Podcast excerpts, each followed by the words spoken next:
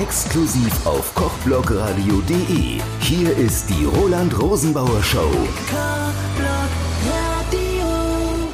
Ja, hallo, hier ist euer Roland Rosenbauer aus der Kochblog Radio Genussredaktion. Ich bin heute bei der Langen Nacht der Volkshochschulen hier bei der VHS in Forchheim. Mir gegenüber ist die Sonja Gößwein-Wollny, Ernährungsberaterin, und die hat eine ganze Menge von Kursen für euch. Hallo. Hallo. Wie viele Kurse sind es denn? Bestimmt zehn, oder? Ja, zehn, zwölf Stück sind's. Und ganz oben steht was ganz Interessantes, Food Fiction. Was ist denn Food Fiction? Food Fictions sind äh, Rezepte, die als Hommage an Filme und äh, Figuren aus diesen Filmen erdacht sind. Äh, essbar, aber besonders lecker äh, äh, angerichtet und ja, einfach für die Filme wie Zurück in die Zukunft oder Herr der Ringe oder Harry Potter, an die angelehnt ist es. Was isst man denn bei Zurück in die Zukunft? Den McFly's Cheesecake. Und beim anderen hat man dann äh, Schweinelände, Space, Space Schweinelände ist dann äh, Star Wars. Und Herr der Ringe? Herr der Ringe wäre das Auge, lidlose Auge des Sauron. Aber quasi das Auge ist die Inspiration für ein Gericht.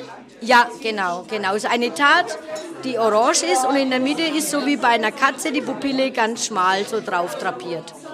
Also das klingt ganz spannend. Der Kurs, der ist am 2.10., der ist hier in Forchheim, Kursnummer 586 und äh, Plätze sind noch frei. Plätze sind frei, buchbar über die Volkshochschule Forchheim. Jetzt schauen wir natürlich mal noch kurz, was hier ist, was ich auch ganz spannend finde. Das ist, man kennt ja getrocknete Früchte, aber hier sind rote Beete, Kürbis und das ist alles wie so Kartoffelchips gemacht. Ja, das sind Gemüsechips im Dörrapparat ohne Öl, teilweise mit ein bisschen äh, Salz, aber ansonsten an sich, von, von sich heraus schmeckt, schmeckend. Boah. Das ist ja auch für Halloween gut geeignet, wenn ich jetzt hier Kürbis und rote Beete sehe. Beete auf alle Fälle, ja, genau, und Kürbis, ja. Ja, sicher. Äh, Gibt es das auch im Kurs äh, zu lernen? Ähm, den Dörrapparat, das würde zu lange dauern. Das ist was, wo, wo, man, wo man Zeit braucht. Das kann man im Kurs schlecht umsetzen. Also das ist was, was Sie jetzt hier mitgebracht haben heute?